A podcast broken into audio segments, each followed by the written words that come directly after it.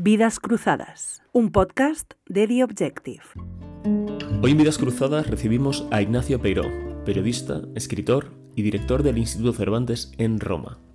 Es autor de un diccionario sentimental de la cultura inglesa publicado por Fórcola en el año 2014, de La vista desde aquí, una conversación con Valentí Puig, publicado por Elba en el año 2017, y de un magnífico ciclo diarístico compuesto, por ahora, de las obras Comimos y Bebimos, Notas de Cocina y Vida y Ya sentarás la cabeza, cuando fuimos periodistas, ambas publicadas por Libros del Asteroide. Publica periódicamente tribunas en el diario El País y tiene una columna en El País Semanal. Con ustedes, Ignacio Peiró. Ignacio Peiró, bienvenido. Muchas gracias, muchas gracias, David. Es un placer tenerte con nosotros y quiero empezar con eh, una pregunta un poco personal, que es si tú siempre has vestido a la última moda o es algo reciente. Muchas gracias. Eh, sí, siempre miro los catálogos y voy a, voy a las tiendas, sobre todo H&M y Zara es lo que más me, me suele gustar. ¿no? Eh, Valenciaga ahora.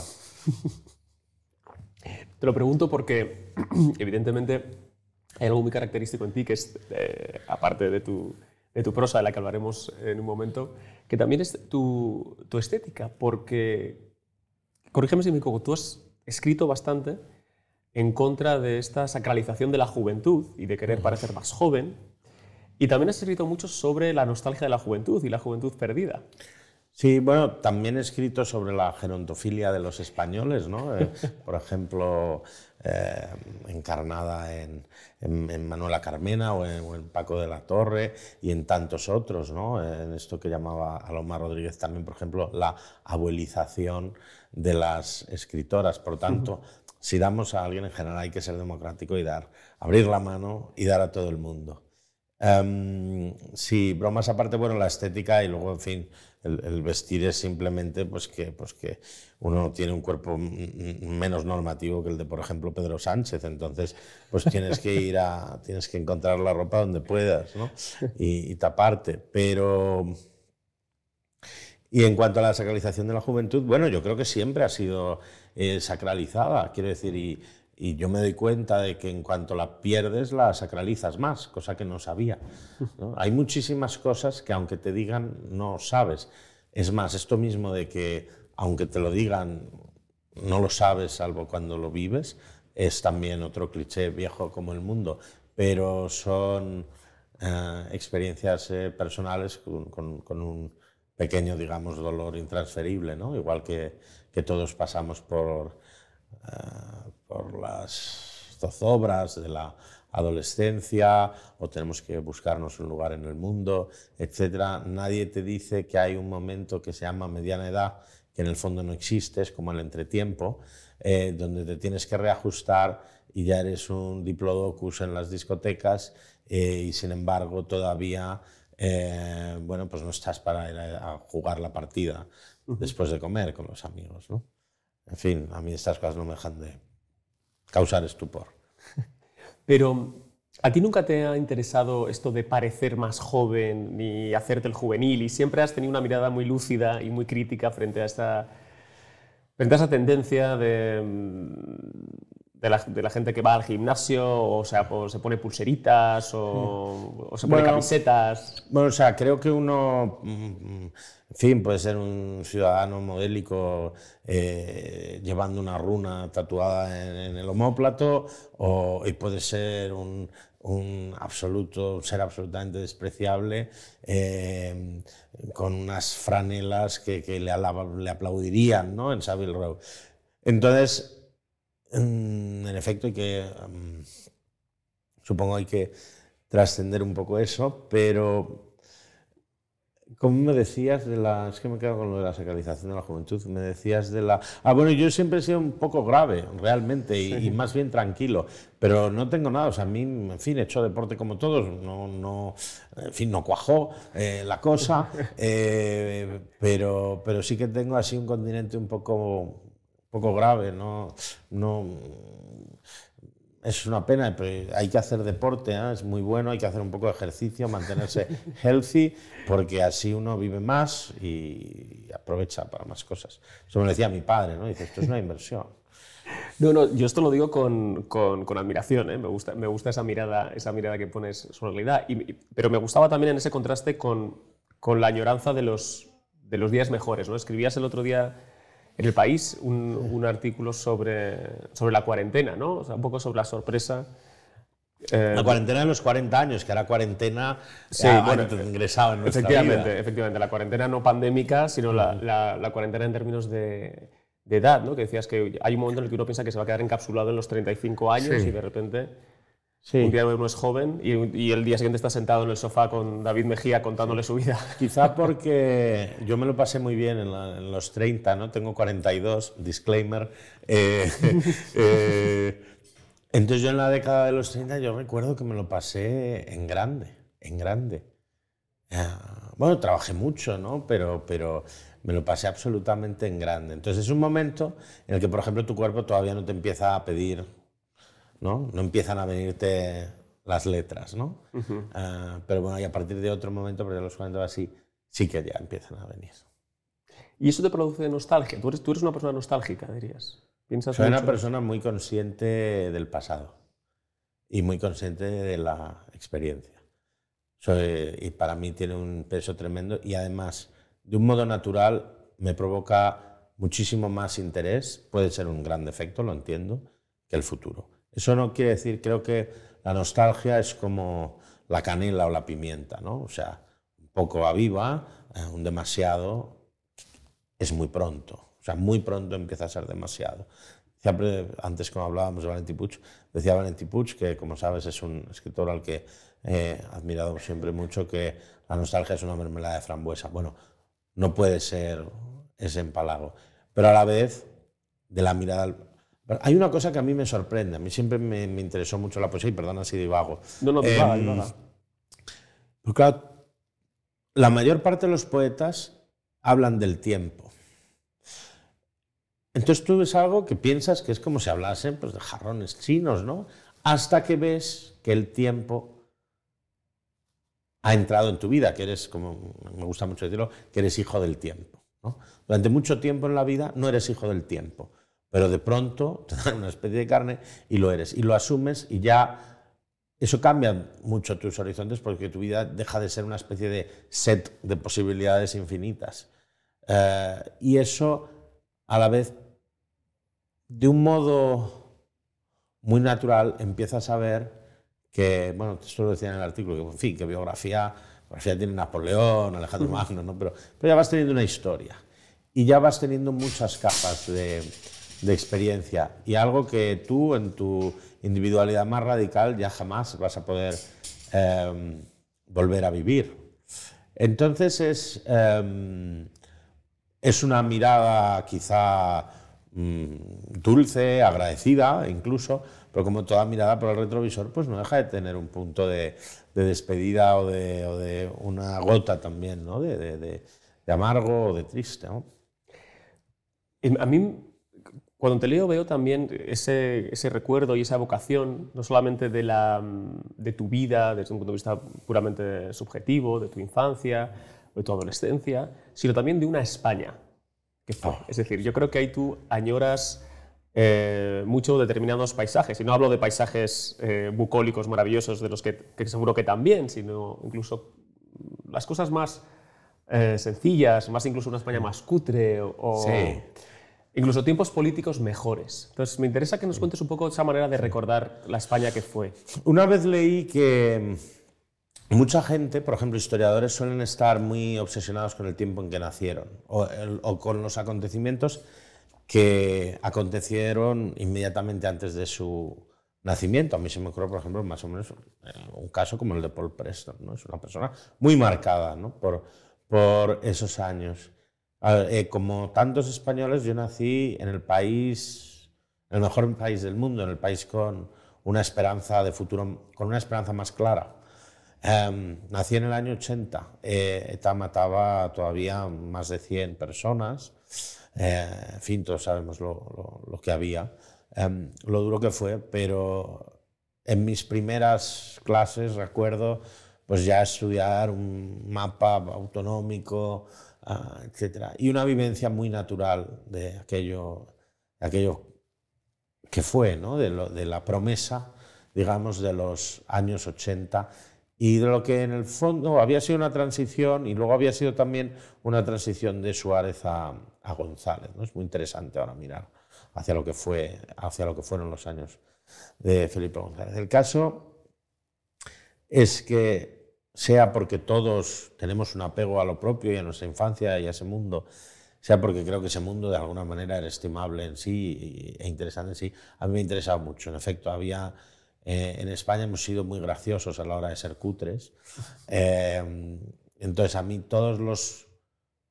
Y hemos sido muy poco piadosos eh, a veces con el mantenimiento del pasado, excepto en algunos sitios muy claros donde la gente ha sido muy conservadora con su lugar, como puede ser Sevilla o, algunas otras ciudades. ¿no? Pero en general, hemos, en cuanto hemos podido, hemos quitado, la, hemos tirado la casa del abuelo y hemos puesto una con una enorme, tipo chale suizo con una enorme antena parabólica que pone Televes.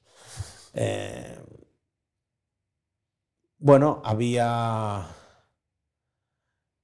en España, ¿no? esto yo creo que lo dice Trapielo Cervantino, muere con, con López Godoy los planes de desarrollo, pero era un país que había estado muy inmóvil en el tiempo, en las formas de vida popular, y eso tenía una inercia muy grande. Y yo lo he respetado porque también yo lo he respetado, por ejemplo, eh, lo he visto en el, en el, pueblo de mis abuelos, que eran eh, bueno, gente sencilla, quiero decir, en, en el pueblo, ¿no? Eh, pero había unos... No intento idealizar, ¿eh? pero eh, la vida sería áspera, dura, corta, ¿no? Como diría.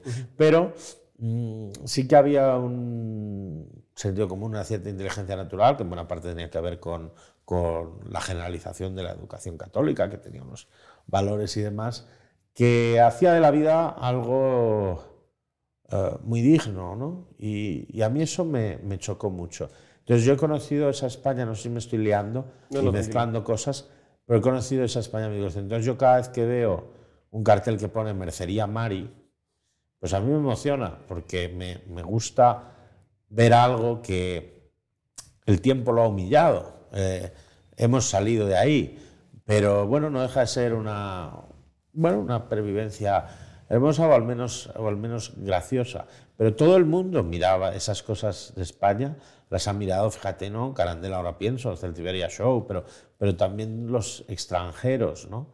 El otro día, hace poco, en Roma vi en una institución española una puerta que ponía, en vez de poner cierre o no sé qué, tal, ponía no se cierra sola. en, en, Italia suelen poner per, per gentilezza, per cortesía, chiudere sí, la sí. No se cierra sola. Me pareció maravilloso, que además fin, es una forma verbal con su complejidad. Sí, sí, absolutamente. Y, desde el punto de vista político, tú, ¿cómo explicarías tu, nostalgia por, una España que parecía que podía ser? Porque lo que hablabas, claro, es la, era la España de la promesa, una promesa que parecía que se iba cumpliendo en los años 80, en los años 90, y hay un momento en el que esa promesa parece que se quiebra. Porque lo fuimos, porque a mí nadie me lo tiene que contar, porque lo hemos vivido. Eh, quiero decir, este era un país con, una ilusión. Uh, a veces nos puede parecer pueril, ¿no? Tanto Europa, Europa. Eh,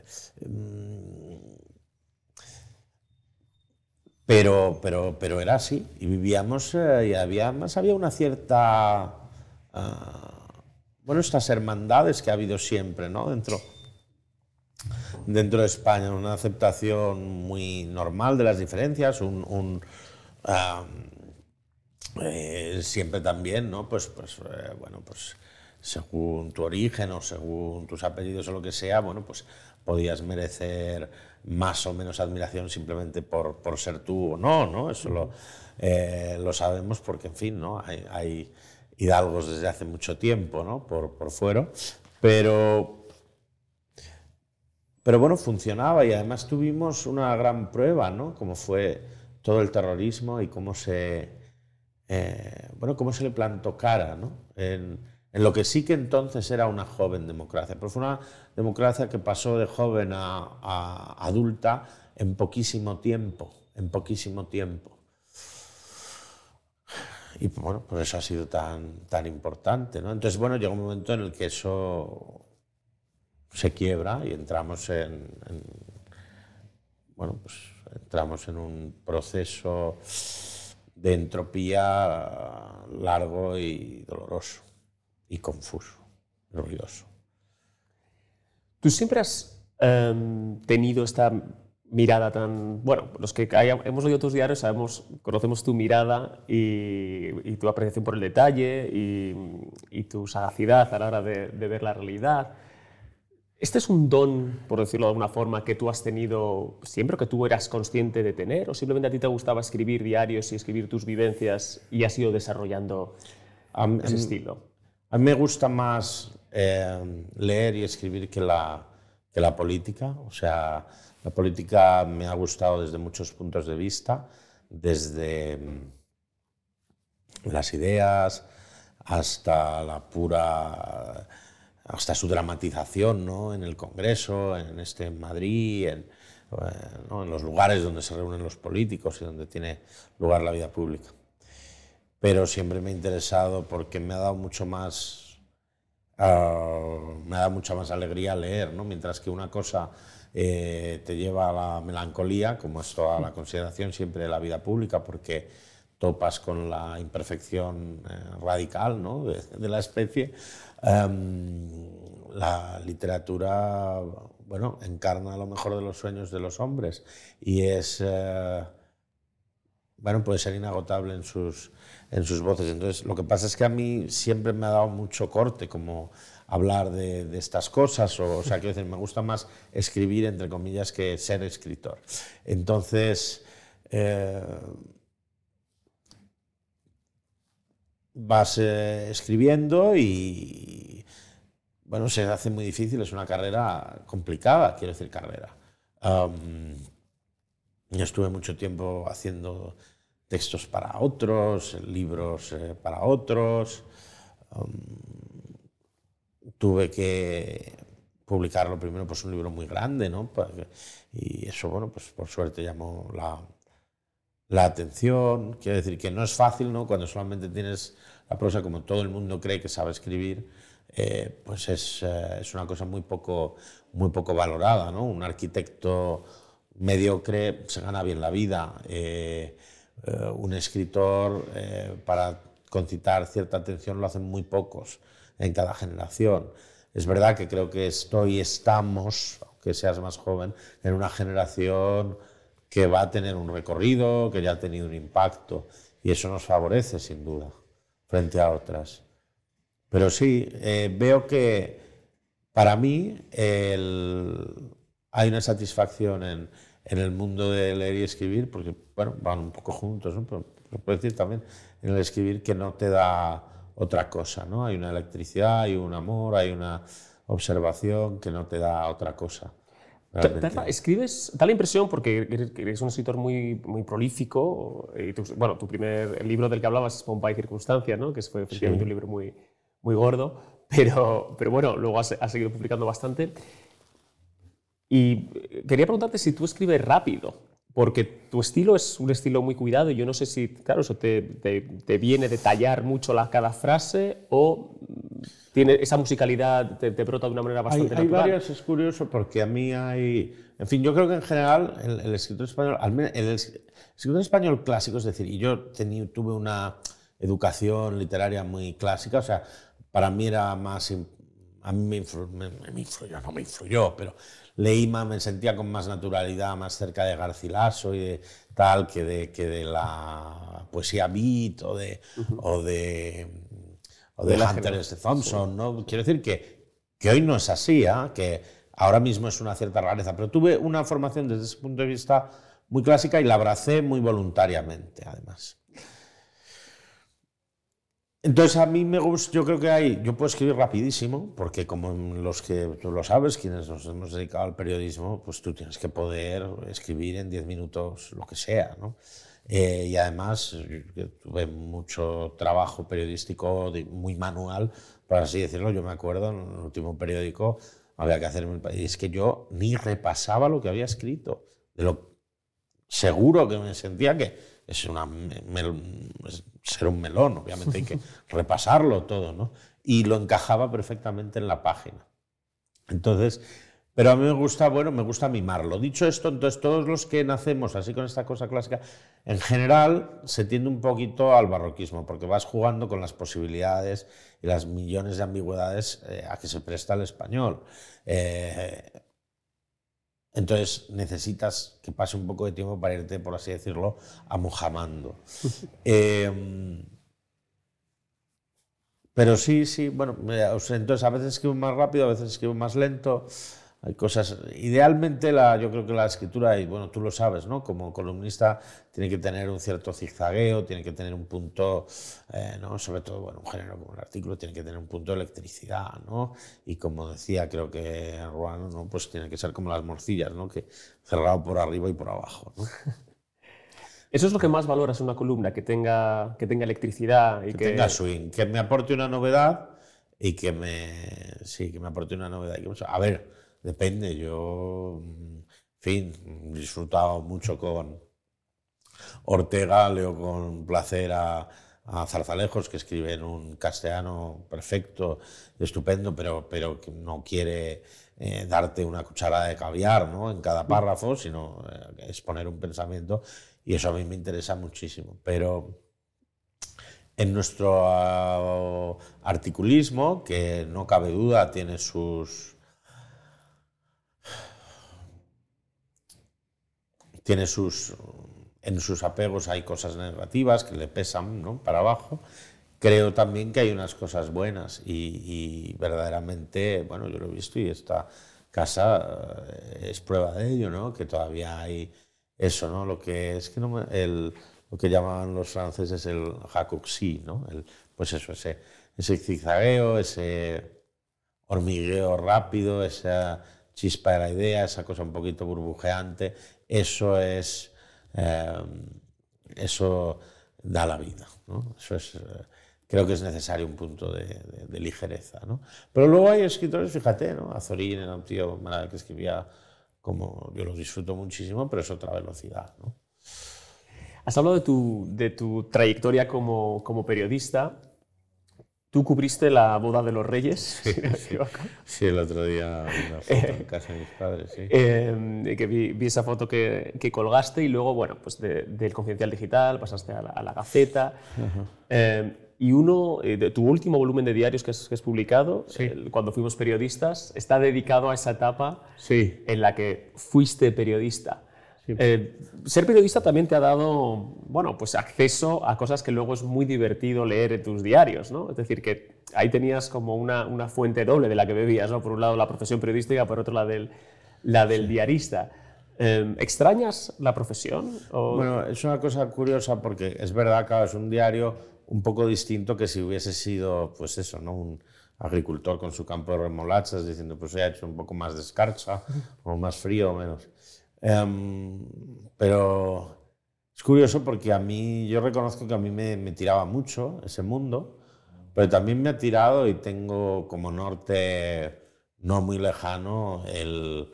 O sea, a mí todo menosprecio de corte me parece justificado. Entonces, todo lo que sea irse al páramo soriano o al vergel, eh, no sé qué, me parece, me parece ideal. Eh, yo creo que hay una edad para todo, yo estuve en eso, me lo pasé muy bien, a veces sientes un pellizco de nostalgia, antes sentía más, me acuerdo cuando yo estuve en Moncloa unos años trabajando y nada más, el primer mes todavía a las 11 de la mañana o así, pensaba, tenía adquirida la forma mental de que tenía que ir a, como a maquetar las páginas, ¿no? Todavía, que, que, a mí me gustaba hacerlo yo, pintar las páginas, ¿no? Y las dejaba muy pronto hechas para que estuvieran ahí los, los maquetadores y tal. Eh, entonces sí, yo lo viví con mucha pasión. Eh, y como todo lo que hemos hecho con pasión, aunque fuese absurdo, pues luego lo miras con algo de afecto. Pero yo ahora lo pienso y digo, joder, imagínate volver ahí hasta... Eh, no lo tengo claro, no lo tengo claro, no lo tengo claro, no tengo claro. No, no. En esta casa fuiste jefe de opinión. Sí, sí, mucho tiempo. Em, y quería preguntarte también, bueno, entre el trabajo ese tan manual de, diseñar portadas o de coordinar una sección de opinión, parecen dos mundos absolutamente distintos, ¿no? Bueno, yo creo que...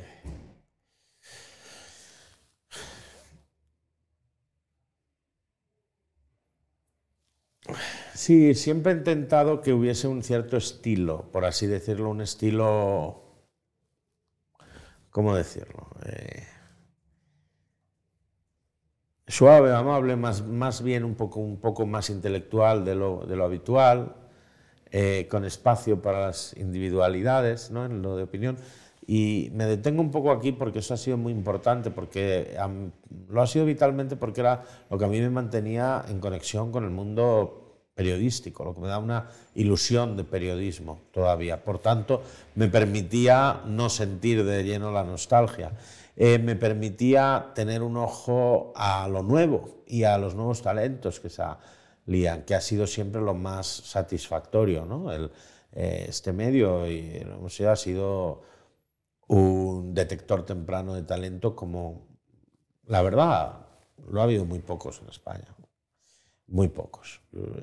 Y, siempre se ha, se, ha, apostado por eso. Y mi ideal era un ideal como un poco al modo de, de Gomá, de una cierta inocencia aprendida. ¿no? Decía, yo quiero un grupo de opinadores que sean distintos, pero que con quienes reunidos en una mesa, en vez de matarse, pues se pudiese hacer una especie de nuevo 78. Es decir, que hubiese diversas sensibilidades.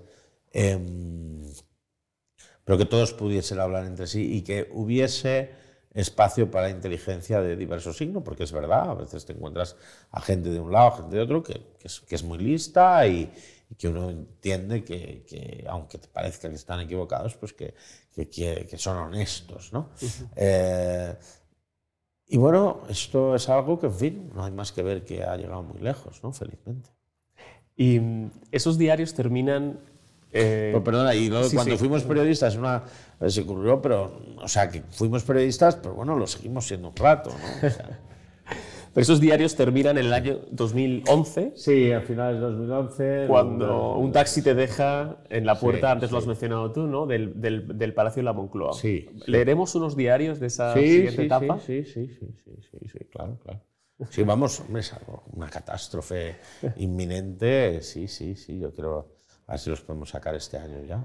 Tú has escrito, has escrito discursos, has escrito columnas, has escrito artículos y nada de eso te ha... Salvo prospectos farmacéuticos, eh, creo que he escrito de todo. Pero a mí me gusta eso porque nada de eso te ha villanado el estilo. Tanto que dicen que hay muchas cosas que, que había el estilo, pero eh, ¿tú crees que todo tipo de escritura es buena para, para cultivar tu técnica o, encontrar tu ritmo o, o tu pulso? Esta idea de que creo que es bueno tener una cierta versatilidad, ¿no? Igual que los músicos con, no sé si es una, una, imagen, pero igual que hay músicos que saben tal, pero saben un poco de piano, saben un poco, o sea, a mí esto de hacer discursos yo me lo planteaba como si me hubiesen pagado unos años por hacer octavas reales. Me parecía que era un género más y punto. Lo cierto es que creo dos cosas. Creo que la literatura o la energía literaria es un magma que puede tener diversas formas. A veces te puede salir como poema, otras veces como apunte, otras veces como aforismo y otras veces como una narración o lo que sea. Pero también pienso que como en todo, aquello que más practicas es aquello que luego vas a hacer mejor o, mejor eh, se te va a dar. Y, y en la vida, pues como hemos comentado antes también, pues bueno, pues tienes unas puedes jugar unas cuantas manos, no puedes jugar eh, siempre todas, ¿no? Entonces, pues te vas especializando. sí, a mí me interesa mucho... Eh, me interesa mucho tener una buena prosa, que tenga sustancia, pero que tenga un punto de ligereza, eh, que tenga, y algo, ¿no? Que, una mirada que al final es muy humor y, mucho humor, porque porque al final uno escribe siendo quien es, ¿no? Y, a mí me es muy difícil, ¿no? Aunque en general siempre ser un coñazo está mucho más, ¿no? O sea, si tú ves la lista de premios Nobel, hay tíos muy solemnes, no hay nadie que sea... No hay nadie con quien dirías prácticamente a tomar una caña, salvo quizá algún poeta irlandés, ¿no? Eh, que, igual se ha bebido demasiadas cañas. Sí, pero justamente eh, hay algo muy, muy característico de tu, de tu, de tu, escritura, que es esa, tú lo mencionabas, ¿no? aparte, por supuesto, la mirada, de la mirada humorística, de esa combinación también entre, entre cierta tradición y cierto presentismo, que es de donde brota el humor, es decir, el saber, me lo invento, ¿no? pero poder poner en una misma frase, en un mismo párrafo, a Garcilaso eh, y, las tablas. algo, algo, algo, algo, parecido a eso. Y te, y te quería preguntar, esa, esa, idea de la tradición, em, tú, tú, te has mostrado muy eh, interesado, eh, has escrito em, sobre ello, sobre, por ejemplo, filósofos pensadores de la órbita conservadora, ¿no? como, como Oakeshott o Roger Scruton, por ejemplo. sí. Y te quería preguntar, para ti ese conservadurismo, ¿cómo, cómo lo entiendes? Es decir, y, sobre todo también cómo se malinterpreta por parte de quien escucha ese, término. No hay, o sea, ¿qué es conservador? Es aquel que intenta definir qué es ser conservador, ¿no? Parece, ¿no? O sea, si no hay, si un conservador no saca un librillo acerca de qué es el conservadurismo, parece que no. Eh, hay una cosa curiosa que he estado pensando últimamente. Vivimos en, un mundo eh, español, en el espacio opinativo, como dirían los guays, eh, en el cual que está lleno de conversos. Quiero decir, gente que aprecia amo respeto, venero, hace X años estaba pidiendo eh, la dictadura del proletariado a gritos o o estaban desfilando marcialmente, ¿no? pensando en glorias imperiales. quiero decir, y luego, bueno, han ido evolucionando, benditos sean. ¿no? Pero claro, yo, eh, con perdón, nací centro reformista, ¿no? siempre he hecho la broma esta de, yo nací, perdonadme, con Suárez. Sí. Entonces yo tengo un apego muy claro. Y el, el, conservadurismo al final es, sobre todo, es un apego institucional, ¿no? Eh, y tengo un apego a ese mundo del, eh, del 78. Pero para mí eh, va también de la mano, y esto es la lección de Burke, del reformismo. Por eso, eh, o sea, a mí me lo parece. Y desde luego no es un reaccionariado que no deja de ser una especie de revolución al revés. Yo creo que la nostalgia, como el sueño, son como la utopía, la nostalgia y la utopía son formas, son ideales que, de llegar al gobierno engendran monstruos y tiranía y demás. El conservadurismo que, que tú profesas, por decirlo de alguna forma, se aleja a veces de las concepciones que puede tener la opinión general, por ejemplo, que, considera que los conservadurismo tiene que ver con renunciar al placer o alejarse del placer. Y a mí me interesa que em, tú te confiesas como un disfrutón, no sé si utilizas las palabras tan vulgares, pero era por, por hablar de tu libro Comimos y Bebimos, mm. que es un canto a la vida y al disfrute de, de la buena mesa, ¿no? y de las buenas conversaciones también que se, que, que se alumbran a la, a la buena mesa. Eh, ¿Esta idea del placer o del hedonismo, qué papel juega en tu... Bueno, yo creo que tiene mucho que ver, o sea... El placer y el conocimiento, o sea, y la conciencia del placer, si logran entenderse, crean un momento estupendo. Uno puede, en fin, ¿no? Uno puede beber un vino sencillo junto al río con un bocadillo de salchichón y que sea un momento edénico, pero cuando también te tomas quizá un vino que de los que no sueles tomar tantas veces, que es de un buen año, y la verdad, y que tiene una complejidad y tú has pasado ya unos años y tienes un, un paladar que ha sabido de no sé qué matices, también eh, es un placer donde lo intelectual y lo sensual se combinan mucho en general. Lo placentero ha tenido muchas dificultades para ser considerado artístico, ¿no? Siempre ha habido una visión un poco más... Eh, un poco más eh, y, y, desde luego el conservadurismo tiene mucho que ver con, con una cierta prudencia, una cierta prudencia financiera, como saben bien nuestros mm, vecinos del norte. ¿no? Pero a mí me parece que sí que hay algo conservador ahí en el sentido que hay un arraigo, ¿no? hay un arraigo, hay una verdad, tiene algo que ver ah, con la tierra, tiene algo que ver, luego no se cocina ex nihilo, ¿no? sino que hay... La cocina es uno de esos saberes que se van, ¿no? aunque venga luego alguien muy disruptivo, es quizá alguien que sabe hacer esa disrupción, pero porque estuvo enredando en los delantales de su abuela, ¿no? Entonces es algo que es, es muy agradecer y que en España, pues yo creo que sí que sabemos lo que tenemos, pero verdaderamente tenemos, eh, tenemos ahí un campo enorme, ¿no? Enorme de, eh, para, para, para, disfrutar y para, y para hacernos grandes. Pero también habla como arraigo y también habla el conservadurismo un poco como agradecimiento, ¿no? Eh, y como, bueno, en el fondo, celebración de aquello que es verdad, va a perecer, pero aunque sea perecedero, sigue teniendo un significado digno de... ¿no? E, y que además, precisamente en nuestros consensos, en nuestras tradiciones, ahora vamos a vivir la Navidad en una sociedad pues, eh, que es obviamente postcristiana, pero que todavía gusta de reunirse y todavía ve que hay un significado en eso y que no somos simplemente eh, calculadoras con, con, pies, ¿no? sino que somos algo más. Que ha sido un error a veces también del, del un cierto pensamiento liberal. ¿no?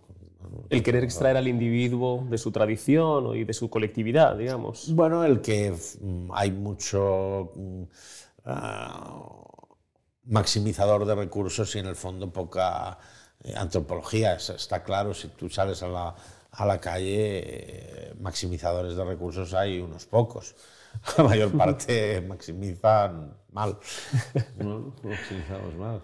Em, tú eres muy conocido por tu, por tu amor por la cultura, por la cultura inglesa. Eh, hablabas antes de, ese libro tan gordo, como y circunstancia, ¿no? de ese diccionario sentimental. Y, además, bueno, todos hemos leído tus, tus columnas, tus tribunas, eh, eres nuestro, nuestro hombre en Inglaterra, aunque no estés allí. Y mm, ahora que estás enItalia, ah, has, pasado a ser el director del Instituto Cervantes en, en, Londres, a ser el director del Instituto Cervantes en Roma, ¿cómo te ha cambiado la mirada desde, desde, esta, desde este otro lado de la España continental hacia, Yo estoy... hacia España? Hacia España. Bueno, en general, ¿no? Y hacia Inglaterra. Yo estoy, el problema es que, claro, yo estoy encantado, ¿no? De, eh, me siento un poco mal de, de, lo bien que he estado fuera de España eh, y fuera de Madrid, porque yo pensaba que nunca jamás dejaría el barrio del Retiro, ¿no? O sea, yo pensaba que, que iba a estar ahí por, ¿no? porque igual que llueve o que, ¿no? O que si ya arrojas esta taza, pues se cae. Yo pensé que iba a estar ahí siempre. Y no, he ido fuera y mm, en Inglaterra he estado maravillosamente, pero he estado, pero es que en Roma estoy, en fin, creo que es una, una bendición y un privilegio que intento, del que intento, digamos, hacerme lo más digno posible trabajando cuanto puedo. Pero es, es una belleza, ¿ves? Eh, son tantas cosas. yo no sé qué rapto, qué locura llevó a hacer eso, ¿no? ¿Por qué tantas iglesias? Sí, bueno, obviamente hay explicaciones, digamos, muy humanas, pero ¿por qué de pronto en este país, en, España también, estaba el otro día en la Alhambra, hay una, sabiduría en la arquitectura, en la belleza, tal, pero ¿por qué un país, para un país es tan importante la belleza y por qué esa belleza luego es tan importante para otras cosas y hace tanto bien? Ah, es hay algo ahí realmente que solamente se puede explicar casi como enajenación o como, o como, o como rapto, pero que de alguna manera funciona. Tú lo ves, ¿no? Hoy dices, ¿por qué no cambian los adoquines y, y hacen una calle pues, como Dios manda con, con eh, y, y, que sea irregular? Pues porque les gusta así, porque les parece más bonito. Y esa es una diferencia importante con España, por lo que hablabas antes, ¿no? que aquí hemos sido muy tendentes a tirar abajo. En España casi toda belleza que queda es casual. O sea, es que alguien no se ha acordado de... Pero bueno, no, hay, hay, a la vez, en el tacto un poco siempre más áspero de España, hay también un cierto... Bueno, hay una verdad, ¿no? Eh, y, y, luego España tiene muchos ribetes dulces, ¿no? Es, es lo que tiene ser un país tan, eh, bueno, pues ¿no? tan distinto, ¿no? En sus... ¿no? ¿Y la comida en Italia? ¿Qué tal te llevas con ella? Pues, fabulosa, claro, sí, sí. No, yo el otro día estaba pensando esta cosa que se dice, porque está en Granada de no hay mayor desgracia que ser ciego en Granada. Bueno, ser celíaco en Italia es bastante negativo también, ¿no? Porque sí, sí, o sea, eh, valoran muchísimo lo suyo, son de un... Uh, son inmovilistas ¿eh? en buena parte ¿eh? con, con sus tradiciones, o sea, no busques Pesto en, Roma, ¿no? Igual que aquí, pues hombre, tiene un cierto sentido, pues, pues que la paella la tomes en un lado y no en Asturias, ¿no? O al revés, pero, pero bueno, está, está, está muy bien tengo algunas opiniones al respecto de... creo que en España tenemos algunas cosas verdaderamente únicas, ¿no? El manejo del pescado, los arroces, que... Respect, que diría. ¿Quesos? ¿El queso? ¿El nuestro o el italiano? Sí, por eso. El queso, sí. Lo que pasa es que el queso español es curiosísimo. Salvo el manchego es dificilísimo encontrar fuera. No, pero bueno, vamos poco a poco. Antes no se veía jamón, no se veía poco vino, o el vino que se veía, se, se veía se llamaba fiesta y era para la, estaba en la parte ahí en las garrafas de 5 litros. O sea que no hay que compararse con los demás, sino con dónde estábamos. Y ahí hemos mejorado muchísimo. Y, y es muy grato verlo, porque, en fin, esto no es un decreto ley, esto es, que pueden ayudar, pero, pero es gente que, se ha, que ha salido fuera, que han salido fuera ellos mismos, ¿no? ¿Tendrás la tentación de escribir un libro sobre Roma? Sí, sí, sí. Yo, yo solamente digo ahí, sí, para, para, para, echarle el pulso. No, no escribo, no, no lo sé. Todavía estoy tan, tan nubilado que en 90 días que llevo allí, esta es la primera vez que salgo de Roma, ¿no? No quería irme ni, ni a Nápoles. Es, eh, es muy intenso, ¿no? Es muy, muy bonito. La verdad es que estoy, estoy encantado. No, no, o sea, me gustaría decir otra cosa, que todo, ah, no, una de cal y de arena, tienes... Estoy encantado y como el trabajo cervantino me, me, encanta y me lo creo, pues, pues estoy muy contento. ¿Qué es, lo, ¿Qué es lo más gratificante del trabajo como director de Cervantes? Estar en contacto con... Ser consciente del poder de atracción de una cultura eh, gente que no habla ni una palabra, pero sobre todo yo solo, a mí me emociona especialmente estar en un cuarto, además con una carretada de, estudiantes ¿no? y tal, y que se hable de un... ¿Cómo traduciríais por desplumar arcángeles liliales, que es un verso de Miguel Hernández tal, y que haya varias generaciones, ¿no? que haya generaciones de hispanistas. ¿no? Yo he visto ahí... Eh, hasta cuatro, ¿no? de Patricia Botta y Gabriele Morelli, hasta chicos y chicas que están en los primeros años, pero que eh, de, universidad, es realmente una cosa muy impresionante, ¿no? O sea, que, que, alguien que, joder, nació en, en, Bristol, haya dedicado 20 años de su vida al arcipreste de Talavera o o a tiempo de silencio, que a veces dices, vaya, cuelgue, ¿no? Pero, no, pero bromas aparte, eh, siempre, a mí eso me emociona mucho, ¿no? El otro día estaba con, un hispanista, una vez estuve con un hispanista y con, con un embajador ahí, y al final de la esta, el hispanista, un hombre ya mayor, decía, yo es que estoy muy a gusto con ustedes. Como diciendo, yo estoy con, con ustedes, con los demás, estoy como en casa, verdaderamente. Eso es muy bonito, es muy emocionante. Tenemos ahí, o sea, el tesoro que hay, que significa que haya universidades en todo el mundo, colegios en todo el mundo. Hay cerca, casi un millón de, estudiantes italianos en, época escolar, ¿no? que, que, estudian español. ¿no? Eso es, es una cosa tremenda, realmente. ¿no? ¿Y dirías que en España, que España es, los españoles son conscientes de su potencialidad exterior? No, es que somos un país que nunca ha querido mirar mucho fuera, realmente.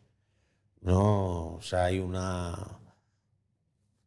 Eh, no quiero ser, que lo soy, o sea, soy abiertamente crítico contra esa tradición, pero intento ser descriptivo. Quiero decir que es un país al que yo entiendo que después de la aventura imperial se repliega en sí mismo y, con perdón, pero cumple con todos los tópicos, con sus manolas, sus corridas de todo no sé qué, y ahí, y ahí eh, les den y no interesa nada. No es una prioridad igual que lo es para otros, eh, para otros países. Eh, creo que eso va a cambiar y puede cambiar ahora toda vez que en los últimos, la última generación, generación me refiero a 30 años, en el fondo una generación y media, se ha salido muchísimo, ¿no? O sea, hay muchísimos españoles muy internacionalizados, mucho más que antes.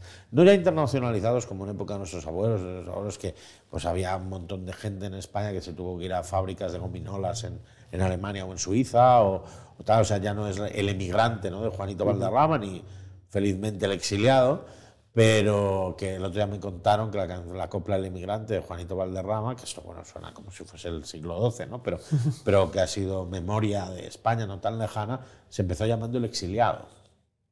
Bueno, eh, entonces ahora ya la gente pues ve muy natural ¿no? Eh, salir fuera. Me, no quiero aún así, me, me apenaría que el mejor destino que pueda tener un muchacho joven en mi país sea la terminal del aeropuerto para irse a estudiar en una universidad de fuera. Preferiría que estudiaran aquí, aunque es indudable que, que luego ese saber que adquieren, si vuelve, eh, no sé, no sé, es muy útil y, y, cambia. ¿no?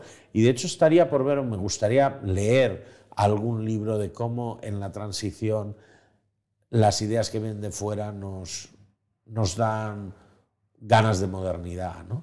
Esto también lo he pensado mucho, ¿no? Quizás si yo hubiese nacido antes, hubiese sido más progre, por así decirlo, hubiese sido más, hubiese tenido mayor ambición de modernidad, porque quizá en esa época era lo suyo, o sea, quizá lo suyo es que tú en el 74, en el 75 estuvieses mirando como loco qué pasaba por el otro lado de la frontera y leyendo peñazos estructuralistas o posmarxistas o no sé qué, porque era lo que había que hacer y quizá ser progre era, lo que una persona decente ¿no? que tenía que ser. Yo ya no tuve que serlo.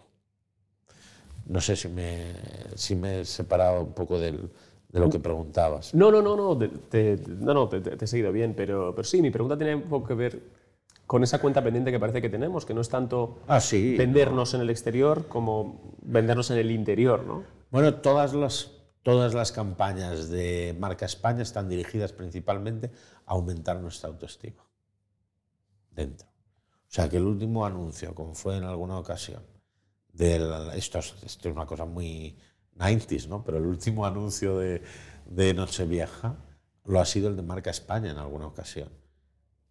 En España, que dices, pero si esto lo tienen que vender fuera, donde, donde en general tiene una visión bastante positiva de nosotros mismos. Pero sí que creo que además, y faltan, lo diré así, creo que faltan recursos. O sea, creo que nos lo tenemos que tomar muy en serio y, eso hace falta constancia y dinero. Hay países que se lo toman en serio para lo que es, los que es muy prioritario y son países que en un principio no siempre pensarías que, ¿no? pues desde Turquía hasta México, por ejemplo, son países que se han tomado, no, no digamos Francia, que se han tomado su proyección exterior tremendamente en serio. Y nosotros no nos podemos quejar, yo siempre digo en el Centro Cervantes, digo, es que hace 32 años no existía y ahora son 90 centros. Quiero decir que si esto no es una apuesta, eh, ¿no? Pero, pero bueno, creo que se puede, se, puede, se puede hacer más. ¿Cómo ves el autoestima nacional en este momento? Bueno, es que en España como ocurre esta cosa de que es un lugar donde en general tenemos el, ¿quién lo diría, ¿no? al ver las refriegas políticas, ¿no? pero creo que tenemos, hemos sido bendecidos con un don de sociabilidad que no tiene casi ningún país, ¿no? sobre todo en algunas zonas. ¿no? Eh, eso hace que el tráfico diario de la vida sea muy agradable. Y, y que sin una enorme necesidad de, medios materiales puedas tener una vida de un cierto confort porque hay precisamente porque hay unos modos de vida que te ayudan, ¿no? O sea, porque, bueno, tienes las cañas del viernes, tienes no sé qué, etcétera. Y además hay un, aunque nos quejemos y aunque pidamos más, hay un sistema, hay un soporte público en, muchísimas cosas de la vida, se lo necesitas, que, bueno, que está ahí, o sea, hay que ha dignificado enormemente eh, la vida ¿no? de la gente que sabe que nazca donde nazca, pues en principio pues va a haber un médico más o menos cerca, tienes unas infraestructuras que, ya querría mucho. Y además lo hemos visto mejorar, también hemos visto cuando ha habido recortes, pero, pero en general lo hemos visto mejorar. Por tanto, creo que em, la, vida es un, la vida del día a día es más agradable que en la vida según la vemos en las instituciones y también en los medios. Hay una cosa curiosa que por ejemplo, yo veía que en Inglaterra había una manera de purgar los malos humores de la sociedad, que es la prensa amarilla, ¿no? que, que está ahí y que está, pues como, yo qué sé, pues como el cuarto de, los, de las basuras. ¿no? Pues bueno, no vas a ir a dormir ahí, ni vas a ir a comer ahí, pues existe, pero está ahí. restringido. ¿no? Y luego tienes, eh, por ejemplo, un país como Italia, su prensa extiende una capa de bálsamo sobre la realidad política. Y aquí tenemos que solamente falta a veces ver a periodistas llegar a las manos. ¿no? Pero crees que, claro, pero entonces crees que hay, que hay una brecha, que hay un hiato entre el estado de ánimo periodístico, político y la vida real. ¿no? Esto es interesante siempre la pregunta esa del CIS que dice cómo ve la situación del país y le pone una nota bajísima y, cuál es su situación. Y su situación siempre es superior a la... Uno siempre, siempre tendemos a, a, infravalorar cómo, cómo, está la situación general ¿no? por el clima político. Sí, es una vieja, pero esto no quiere decir que yo piense que si el clima político está mal es solamente porque la prensa lo infla. Bueno, Ignacio, eh, vamos a cerrar con la pregunta habitual, que es preguntarte a quién te gustaría que invitáramos aquí. ¿A quién? O sea, puedo decir un número ilimitado. Sí, sí, puedes decir un número ilimitado desde Julio Iglesias. Hombre, Julio Iglesias me, me encantaría, ¿no? Eh, y si además tienes que ir a Miami a entrevistarlo, pues a lo mejor si os tenéis que ir a Miami. Sí, no, pero estaría mal. A mí, eh, pues hombre, me gustaría mucho, por ejemplo. Voy a dar unos nombres un poco distintos: Luis Alberto de Cuenca, eh, Valentí Puig, Luis Solano de Asteroide, por ejemplo, el editor, Jordi Amat. Ah, bueno, hay unos Una buena ya. Sí. a ver también.